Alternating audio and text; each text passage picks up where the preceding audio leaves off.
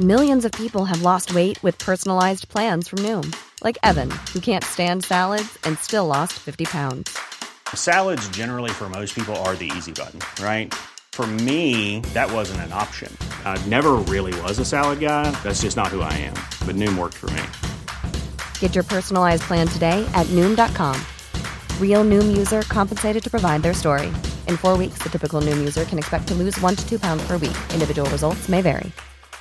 Everyone knows therapy is great for solving problems, but getting therapy has its own problems too, like finding the right therapist, fitting into their schedule, and of course, the cost. Well, BetterHelp can solve those problems. It's totally online and built around your schedule. It's surprisingly affordable too. Connect with a credentialed therapist by phone, video, or online chat, all from the comfort of your home. Visit betterhelp.com to learn more and save 10% on your first month. That's BetterHelp, H E L P. Bonjour à tous et bienvenue sur Cosmos. Le 4 janvier 1960, une luxueuse voiture remonte de Lourmarin, dans le sud de la France, à Paris. Le temps est clair et la route bien dégagée. À l'intérieur de la voiture, on parle littérature et politique avec légèreté, intelligence et bonne humeur, en fumant cigarette sur cigarette. On forme des projets d'avenir comme par exemple un nouveau roman, dont les 144 premières pages sont contenues précieusement dans une petite serviette en cuir au pied du passager. On parle d'amour aussi, et des femmes qui traversent une vie et nous autorisent à les aimer. Mais la route est glissante. Le conducteur donne un coup de volant, la voiture percute un premier platane, un deuxième, et s'immobilise, renversée sur le bas-côté. Albert Camus est mort. Et quand on le dit comme ça, quand on prononce cette phrase Albert Camus est mort, on a le sentiment étrange que quelque chose d'absurde vienne nous tomber dessus. On a envie de remonter le temps pour lui dire de ne pas monter dans cette voiture, de rentrer à Paris avec sa femme et ses enfants qui sont partis en train. On voudrait lui crier qu'il a encore trop de choses à nous dire pour partir maintenant, et que d'ailleurs, il est encore beaucoup trop jeune, mais rien n'y fait et rien ne changera plus cette terrible vérité que l'existence humaine est soumise au régime de l'absurde, c'est-à-dire au fait que les choses arrivent sans raison dans un monde qui se moque de la tragédie des hommes. L'absurde, Camus le connaît bien, car c'est lui qui l'a théorisé, autant dans des essais comme le mythe de Sisyphe ou l'homme révolté, des romans comme L'étranger ou La peste, ou au théâtre avec Les Justes, ou encore Caligula. D'ailleurs, c'est étonnant parce qu'on connaît peu le théâtre de Camus, alors qu'il était sans doute avant tout un homme de théâtre. C'est aussi avec Caligula que tout a commencé, deux petits essais mis à part, quand il y travaille à partir de 1938, et ce jusqu'en 1944. Alors pourquoi Caligula est-elle une pièce si importante dans l'œuvre de Camus? Et que nous dit-elle de l'absurde? Caligula est une pièce en quatre actes, qui raconte l'histoire d'un empereur romain dont Camus s'est inspiré en lisant les vies des douze Césars de l'historien latin Suétone.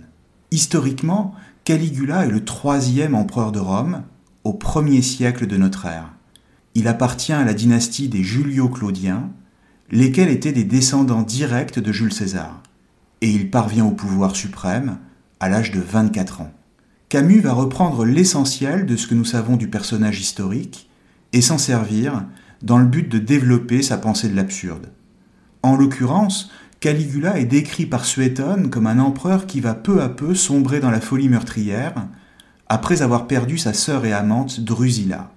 La pièce commence donc par un drame pour le jeune empereur, car cette perte lui révèle ce que lui considère comme la terrible et cruelle vérité de l'existence, et qu'il résume lui-même en une formule Les hommes meurent et ne sont pas heureux. Exactement comme le personnage de Meursault dans L'étranger, Caligula est donc hanté par la question du sens de l'existence et fait la découverte de l'absurde, c'est-à-dire que les hommes vivent et meurent sans raison. Simplement, Caligula n'est pas n'importe quel homme. Il est l'empereur de Rome. Et il faut bien comprendre que le pouvoir accordé au dépositaire d'une telle charge est un pouvoir exorbitant, puisqu'il a le droit de vie et de mort sur des millions de personnes. Or, que se passe-t-il quand un tel pouvoir, concentré dans les mains d'un homme aussi jeune et inexpérimenté, rencontre une résistance? Que se passe-t-il quand il fait l'expérience d'une opposition, fût-ce celle de la nature et de la mort d'un être aimé? Eh bien, il commence par ne pas comprendre qu'une telle chose soit possible, se révolte contre elle, et enfin entreprend de la combattre par tous les moyens. Et comme il ne lui paraît pas normal, ni acceptable, qu'il y ait quoi que ce soit d'impossible pour lui, et que quelque chose lui résiste, il décide de conquérir l'impossible. L'impossible, c'est le mur devant lequel l'homme est placé, et qui délimite son existence, c'est-à-dire la mort. Or, qu'est-ce qui justifie ce mur pour le détenteur du pouvoir? Pour Caligula, rien ne le justifie. Dans la pièce, l'impossible prend la forme de la lune, dont Caligula ne cesse de demander qu'on aille la décrocher et qu'on la lui rapporte, ce qui bien sûr provoque la surprise de son entourage. Mais dans le même temps, il faut comprendre que la lune que Caligula voudrait posséder est le symbole de l'absolu, d'un idéal. Or, dès qu'on part en quête d'un absolu, quel qu'il soit, comme le fait Caligula, et qu'on s'imagine qu'on peut le faire coïncider avec le monde dans lequel on vit, alors on accorde plus de valeur à l'idée qu'au monde lui-même. Et ainsi on court le risque de devenir un fou sanguinaire pour qui tout est permis puisqu'il prétend agir au nom d'un idéal. Et d'ailleurs, dans l'histoire, tous les révolutionnaires qui ont agi au nom d'une cause, d'une grande idée censée faire le bonheur de l'humanité, sont vite devenus des tyrans ou des assassins. Et c'est précisément ce qui va arriver à Caligula. En d'autres termes, l'absolu est toujours mortifère. Il tourne le dos à la vie. Ce magistère de la Lune, sous lequel Caligula se place lui-même, renvoie le personnage à une profonde mélancolie, car elle est à la fois, pour lui, le rappel permanent d'une mort inévitable et que rien ne justifie, et de son impuissance à s'élever à l'impossible. En clair, son existence est limitée borné même on pourrait dire, dans tous les sens du terme, et il ne pourra rien y changer. Or là est bien le problème, car si pour lui le pouvoir doit être absolu et sans limite, Caligula découvre qu'il ne lui permet pas de tout faire, et qu'il y a encore de l'impossible, ce qui le rend fou. Ou si vous préférez, il ne peut pas supporter l'absurde, c'est-à-dire le manque de sens de l'existence, et sombre peu à peu dans le désespoir il a le sentiment que rien n'a de valeur réelle.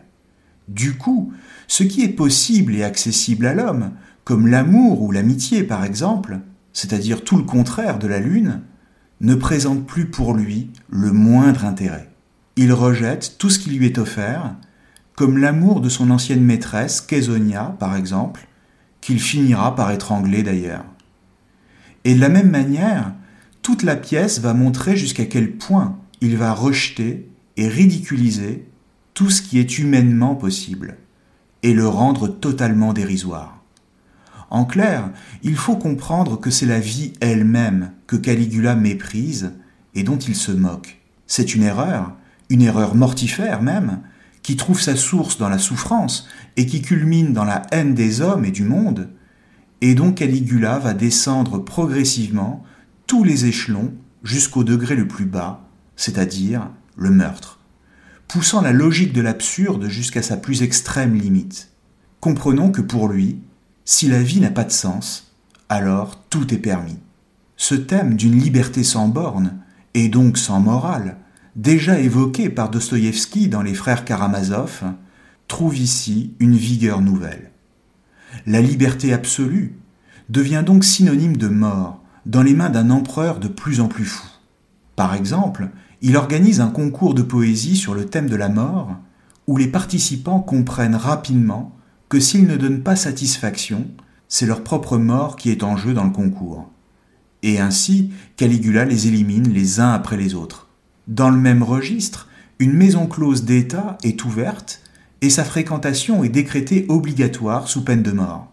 Ou encore, quand il s'adresse à un patricien, Lépidus, c'est-à-dire un membre de l'aristocratie romaine, dont il a fait tuer le fils, et qui lui ordonne de rire avec lui, jouant avec les sentiments de ses victimes avant de les envoyer à la mort. Alors arrêtons-nous un instant ici et faisons droit au texte, car cela en vaut la peine, à l'acte 2, scène 5. Tu as l'air de mauvaise humeur. Serait-ce parce que j'ai fait mourir ton fils? Lépidus, la gorge serrée. Mais non, Caius, au contraire. Caligula épanoui. Au contraire. Ah, que j'aime que le visage démente les soucis du cœur. Ton visage est triste, mais ton cœur, au contraire. N'est-ce pas, Lépidus? Lépidus résolument. Au contraire, César. Caligula de plus en plus heureux. Ah, Lépidus, personne ne m'est plus cher que toi. Rions ensemble, veux-tu? Et dis-moi quelque bonne histoire. Lépidus, qui a présumé de ses forces, Caius. Caligula. Bon, bon, je raconterai alors. Mais tu riras, n'est-ce pas, Lépidus? Ne serait-ce que pour ton second fils. D'ailleurs, tu n'es pas de mauvaise humeur. Oh, oh, allons, Lépidus. Lépidus avec lassitude. Au contraire, Caius. Caligula. À la bonne heure. Écoute maintenant. Il était une fois un pauvre empereur que personne n'aimait. Lui, qui aimait Lépidus, fit tuer son plus jeune fils pour s'enlever cet amour du cœur. Naturellement, ce n'est pas vrai. Drôle, n'est-ce pas? Tu ne ris pas? Personne ne rit? Écoutez alors, avec une violente colère, je veux que tout le monde rie. Toi, Lépidus, et tous les autres. Levez-vous, riez. Il frappe sur la table. Je veux, vous entendez? Je veux vous voir rire. On voit que pour Caligula, plus rien n'a de sens, mais qu'en plus, il faut tourner le réel en dérision, en passant par la cruauté, la folie et la haine. Et ainsi, tout devient prétexte à faire disparaître tout le sérieux de l'existence derrière le masque de la dérision et du ridicule. Le pire, c'est que Caligula renverse la rationalité et la logique elle-même pour l'orienter vers la démesure et le meurtre, par l'instauration dans la loi de ce qu'on pourrait appeler un syllogisme du meurtre, ou si vous préférez, le meurtre est justifié rationnellement et avec toute la force d'une démonstration mathématique. Par exemple, à l'acte 2, scène 9, Hélicon se lève et récite mécaniquement L'exécution soulage et délivre. Elle est universelle, fortifiante et juste dans ses applications comme dans ses intentions. On meurt parce qu'on est coupable. On est coupable parce qu'on est sujet de Caligula. Or tout le monde est sujet de Caligula, donc tout le monde est coupable. Quality sleep is essential. That's why the Sleep Number Smart Bed is designed for your ever evolving sleep needs. Need a bed that's firmer or softer on either side? Helps you sleep at a comfortable temperature? Sleep Number Smart Beds let you individualize your comfort so you sleep better together. JD Power ranks Sleep Number number 1 in customer satisfaction with mattresses purchased in-store. And now, save 50% on the Sleep Number limited edition Smart Bed for a limited time. For JD Power 2023 award information, visit jdpower.com/awards. Only at a Sleep Number store or sleepnumber.com. Hey, I'm Ryan Reynolds. At Mint Mobile, we like to do the opposite of what Big Wireless does. They charge you a lot, we charge you a little. So naturally, when they announced they'd be raising their prices due to inflation, we decided to deflate our prices due to not hating you. That's right. We're cutting the price of Mint Unlimited from $30 a month to just $15 a month. Give it a try at mintmobile.com slash switch. $45 upfront for three months plus taxes and fees. Promote for new customers for limited time. Unlimited more than 40 gigabytes per month. Slows. Full terms at mintmobile.com. Everyone knows therapy is great for solving problems, but getting therapy has its own problems too, like finding the right therapist, fitting into their schedule, and of course, the cost. Well, BetterHelp can solve those problems. It's totally online and built around your schedule. It's surprisingly affordable too. Connect with a credentialed therapist by phone, video, or online chat, all from the comfort of your home. Visit betterhelp.com to learn more and save 10% on your first month. That's BetterHelp, H E L P. One size fits all seems like a good idea for clothes until you try them on. Same goes for healthcare. That's why United Healthcare offers flexible, budget friendly coverage for medical, vision, dental, and more. Learn more at uh1.com. Où il ressort que tout le monde meurt. Ce n'est qu'une question de temps et de patience. Caligula instaure ainsi une rationalité fondée sur le délire, dans le but, encore une fois, de pousser l'absurde dans ses plus lointaines limites. Car en réalité, à travers sa folie, le jeune empereur cherche une limite, celle que lui opposerait une révolte contre sa folie. Et tant qu'il ne rencontre pas cette révolte, que rien ne s'oppose à lui, il continue à se moquer de ceux sur qui son pouvoir s'exerce. D'ailleurs, il leur dit lui-même qu'ils ne sont pas assez courageux pour se révolter contre lui, et donc qu'il n'a rien à craindre, ce qui le conduit à les mépriser toujours plus. C'est aussi pourquoi il refuse d'entendre ceux qui lui sont fidèles, et on se demande bien pourquoi d'ailleurs, et qui viennent le prévenir qu'un complot se prépare contre lui, et qu'on va l'assassiner. En réalité, si le destin de Caligula est une quête d'absolu, cela veut dire que c'est également une quête de la mort, et qu'il est lui-même en train de se suicider en donnant aux autres, par la haine qu'il inspire, des raisons de le tuer. Ou si vous préférez, chercher l'absolu, c'est se préparer à la mort. Caligula le sait, on peut même dire qu'il l'approuve, dans un élan de lucidité, et s'y prépare. C'est ce que Camus appelle un suicide supérieur.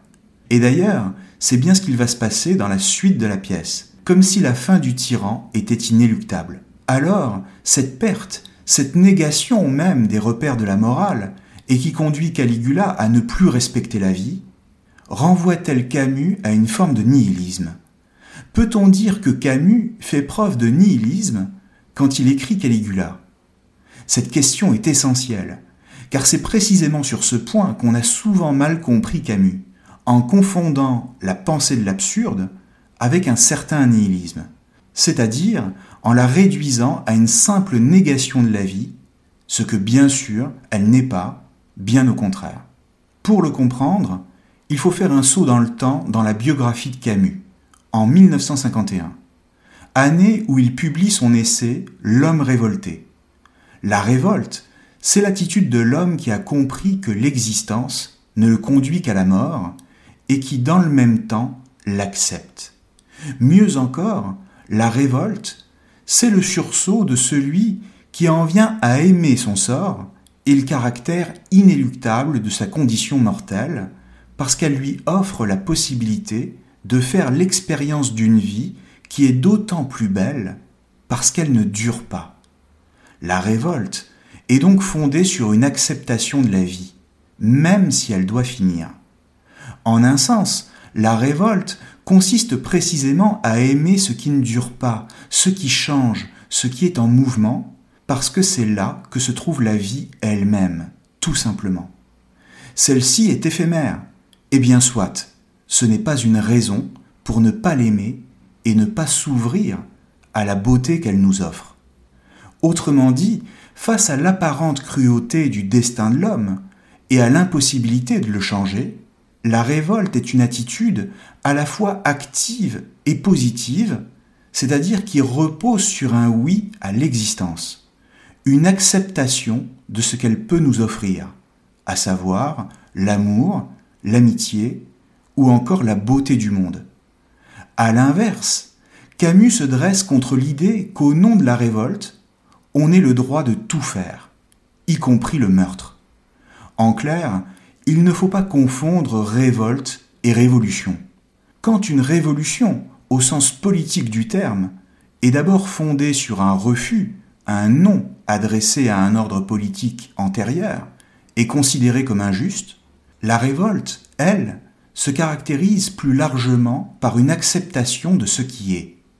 Et c'est d'ailleurs ce qui amènera Camus à condamner les actes de terrorisme au moment de la guerre d'Algérie et à tenir une position intermédiaire entre ce qui est le but recherché et les moyens pour y parvenir. En clair, tout ne se justifie pas.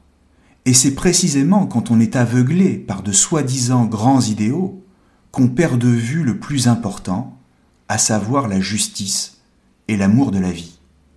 D'ailleurs, Camus plaidera pour que les révolutionnaires du XXe siècle se convertissent à une limite et s'y soumettent, c'est-à-dire qu'il cesse toute violence. En réalité, Camus s'en prend d'un côté à tous ceux qui prospèrent sur un ordre établi, les bourgeois et les conservateurs, et d'un autre côté à ceux qui pensent qu'on ne peut changer les choses qu'en passant par la violence. Pour lui, ce sont ces derniers qui sont les véritables nihilistes.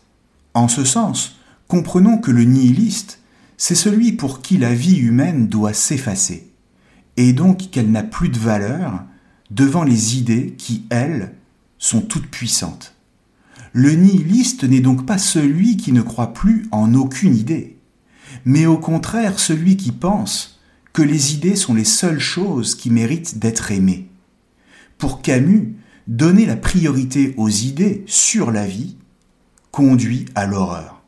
Ce qui est intéressant ici, c'est qu'on retrouve l'inspiration d'un Dostoïevski dans Les démons, ou encore, bien sûr, d'un Nietzsche dans Ainsi parlait Zarathustra ou dans Crépuscule des idoles, lequel évoquait l'innocence du devenir pour montrer à quel point la vie n'était jamais coupable de rien et qu'il fallait l'aimer malgré tout. Du coup, là où Caligula considérait que la vie ne valait rien et qu'il fallait s'en moquer, voire la tourner en dérision par le délire et par la haine, Camus nous dit, au contraire de son personnage, que ce n'est pas la vie qui est à incriminer pour les souffrances qu'on en éprouve, et qu'en ce sens, il faut faire un effort sur nous-mêmes pour atteindre une position intermédiaire entre le tyran qui ne croit plus en rien, comme Caligula, et le révolutionnaire dominé par ses croyances idéologiques, comme Stavrogin dans les démons de Dostoïevski. Et cette position intermédiaire, c'est ce qu'il appelle la révolte laquelle culmine dans une prise de distance, ou si vous préférez, une mesure. Par mesure, il faut comprendre la capacité qui doit être la nôtre à remettre chaque chose à sa place. Rien ne mérite qu'on fasse un drame de la vie. Et ce qui rend la vie dramatique, ce n'est rien d'autre que l'attitude que l'on peut avoir vis-à-vis d'elle. De la même manière, ce qui rend l'homme misérable, ce n'est pas le fait que la vie s'achève et qu'il doive mourir, mais le fait qu'il n'accepte pas sa condition et qu'en ce sens, il désire toujours l'impossible. La lune, par laquelle Caligula est instinctivement attiré, est donc le symbole d'un idéal qu'il ne peut pas atteindre et vers lequel il tend néanmoins, créant ainsi par lui-même les conditions de sa propre souffrance. Mais le pire, c'est qu'il choisit de faire subir aux autres hommes l'impossibilité de son propre désir. Et à mesure que son désir d'absolu est inassouvi, sa haine et sa cruauté sont sans limite. Caligula est donc le contraire de l'homme positif et enthousiaste de la révolte. Il incarne plutôt les angoisses de l'homme moderne, lequel rêve d'utopie politique, de bonheur permanent et de vie éternelle mais sans jamais être à la hauteur de la vie la plus simple. Et d'une certaine manière, Camus lui-même s'adresse à Caligula, car ce dernier représente tout ce qu'il déteste. Alors certes, Camus est bien conscient que la révolte dont il parle ne fera pas disparaître le mal. Il sait que des enfants, par exemple, mourront toujours injustement dans des guerres qui ne les concernent pas, et qui sont menées au nom d'idéaux qu'ils ne comprendront jamais même dans une société parfaite, dit-il. Mais elle apportera néanmoins plus de mesures, c'est-à-dire cette capacité à refuser d'être un Dieu, de s'élever aux idées pures et à l'impossible. Le plus étonnant, c'est qu'on ne trouve pas de plus beau texte chez Camus pour exprimer cette idée de la mesure que dans un livre de jeunesse, Nos, écrit entre 1936 et 1937. Dans ce texte, Camus explique qu'alors qu'il est en voyage à Florence, en Italie, plus précisément au Jardin Boboli, il voit des kakis bien juteux qui pendent des arbres, c'est-à-dire des fruits connus pour leur extrême douceur, et qui lui inspirent l'amour de la vie qui passe et le renoncement aux vérités éternelles. La douceur de ces fruits, même éphémères et périssables, vaut toutes les valeurs éternelles. Il n'y a en ce monde que des vérités qui passent, c'est vrai, sauf qu'il n'y a pas d'autre vérité, pas d'absolu. et il faut apprendre à s'en satisfaire. Ou si vous préférez, le monde est déjà plein de délices susceptibles de nous contenter. Il nous offre déjà tout, et même si ce qu'il nous offre est voué à disparaître, au moins ce qu'il nous offre est à notre mesure. C'est donc un très jeune Camus, d'à peine 23 ans, qui écrit les lignes que je m'apprête à vous lire et dans lesquelles il a déjà tout compris. À portée de ma main, au jardin Boboli, pendaient d'énormes kakis dorés dont la chair éclatée laissait passer un sirop épais. De cette colline légère à ses fruits juteux, de la fraternité secrète qui m'accordait au monde, à la fin qui me poussait vers la chair orangée au-dessus de ma main, je saisissais le balancement qui mène certains hommes de l'ascèse à la jouissance et du dépouillement à la profusion dans la volupté. J'admirais, j'admire ce lien qui, au monde, unit l'homme, ce double reflet dans lequel mon cœur peut intervenir et dicter son bonheur jusqu'à une limite précise où le monde peut alors l'achever ou le détruire. Florence, un des seuls lieux d'Europe où j'ai compris qu'au cœur de ma révolte dormait un consentement. Dans son ciel mêlé de larmes et de soleil, j'apprenais à consentir à la terre et à brûler dans la flamme sombre de ses fêtes. J'éprouvais, mais quel mot, quelle démesure, comment consacrer l'accord de l'amour et de la révolte, la terre, dans ce grand temple déserté par les dieux, toutes mes idoles ont des pieds d'argile. Merci à tous et à très bientôt sur Cosmos. Mom deserves the best, and there's no better place to shop for Mother's Day than Whole Foods Market. They're your destination for unbeatable savings, from premium gifts to show-stopping flowers and irresistible desserts. Start by saving 33% with Prime on all body care and candles. Then get a 15-stem bunch of tulips for just $9.99 each with Prime. Round out Mom's menu with festive rosé, irresistible berry chantilly cake, and more special treats. Come celebrate Mother's Day at Whole Foods Market.